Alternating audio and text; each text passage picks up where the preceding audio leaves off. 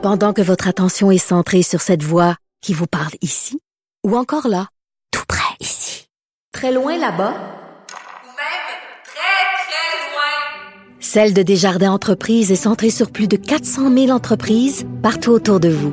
Depuis plus de 120 ans, nos équipes dédiées accompagnent les entrepreneurs d'ici à chaque étape pour qu'ils puissent rester centrés sur ce qui compte, la croissance de leur entreprise. La Banque Q est reconnue pour faire valoir vos avoirs sans vous les prendre. Mais quand vous pensez à votre premier compte bancaire, tu sais, dans le temps à l'école, vous faisiez vos dépôts avec vos scènes dans la petite enveloppe. Hmm, C'était bien beau.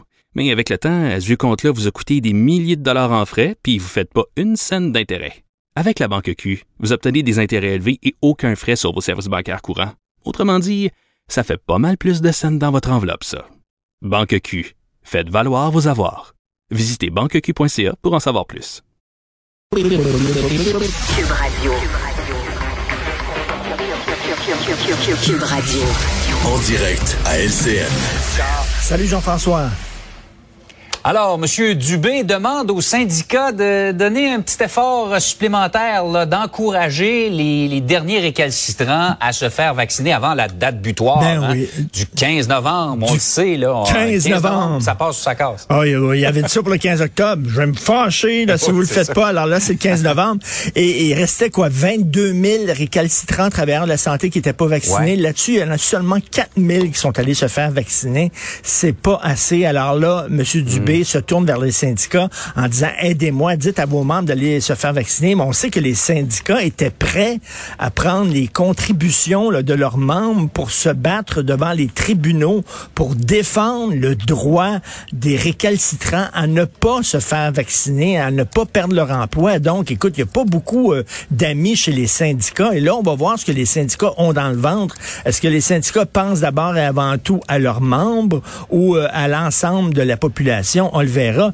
Mais écoute, c'est quoi? C'est c'est Einstein qui disait la définition de la folie, c'est de faire toujours la même chose en s'attendant à des résultats différents à chaque fois. Tu sais? Alors, le 15 octobre, on a dit là, si vous allez, là, ils ont rien voulu savoir. Écoute, ils l'ont dit le 15 octobre, on est prêt à perdre notre emploi. On est prêt à se retrouver sur le chômage. Donc, le 15 novembre, là, ça regarde mal. D'après moi, le 15 novembre, là, c'est-tu ce qui va arriver? Il va arriver ça le 15 novembre. On a gagné Ben, je vois encore. pas, là. On a gagné encore. Oh, on le Ah voit pas, ouais. c'est c'est écrit trop, trop, trop.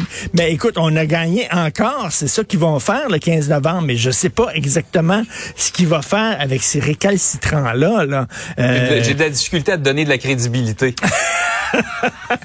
Écoute, euh, euh, euh, parlant, parlant de, de, de, de vaccins et tout ça, tiens, je vais remettre, je vais remettre mon chapeau Ah. parce que je veux te parler de Jean-Jacques Crèvecoeur, ok?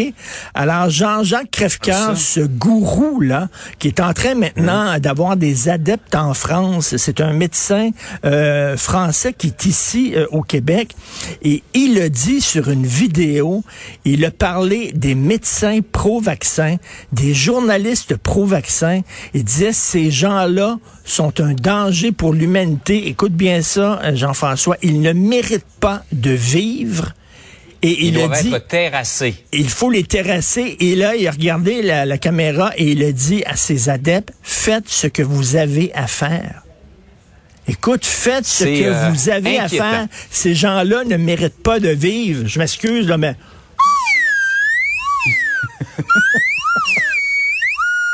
mais OK, mais on rit, mais écoute, là, c'est une c'est Non. un appel au meurtre. Littéralement, Ah ces ouais. gens-là ne méritent pas de vivre. Faites ce que vous avez à faire. La police devrait se pointer chez ce gars-là parce que là, il est plus drôle pantoute. Il devrait, il devient extrêmement inquiétant. Et même en France, on s'inquiète de ses propos. Absolument, les Français s'y euh, intéressent. Là, on est on est vraiment rendu dans le pur et dur là. Oui, Un peu oui, oui. avec toi pour ce qui est de la vaccination, ça ça va pas être évident d'aller chercher les autres. Euh, par ailleurs, euh, le Parti libéral a un caillou dans sa botte euh, et euh, ce caillou-là s'appelle Gaétan Barrette. Euh, oui, euh, un petit caillou. Hein? Alors, il n'y a rien de plus fatigant quand tu marches puis un caillou. Là. Il est beau être petit, là, mais tu penses rien qu'à ça. Tu ne vois plus le soleil, tu n'entends plus le chant des oiseaux. Tu penses rien quand ton maudit caillou. Alors là, donc, Gaëtan Barrette, qui est très actif sur les médias sociaux, hein, euh, vraiment, là, qui critique à gauche et à droite et tout ça. Et euh, là, il s'en est pris euh, au, au président de la Fédération des omnipraticiens parce que, bon, le président a dit, faites-vous-en pas, on va faire en sorte que 85 de la population ait accès à un médecin de famille, il n'y a pas de problème. Il était en barrette, il a dit, écoute, là, il croyait le pas, il me disait ça dans mon temps, c'est un menteur, etc. Euh, Marie Montpetit, qui est porte-parole pour la santé du Parti libéral, qui dit, ça n'a pas de bon sens, elle écrit en disant, ça n'a pas de sens, M. Barrette, de dire ça. La chicane est prise chez les libéraux. Euh, Madame Anglade a dû un peu calmer le jeu, mais ça montre à quel point il est devenu un peu comme un boulet.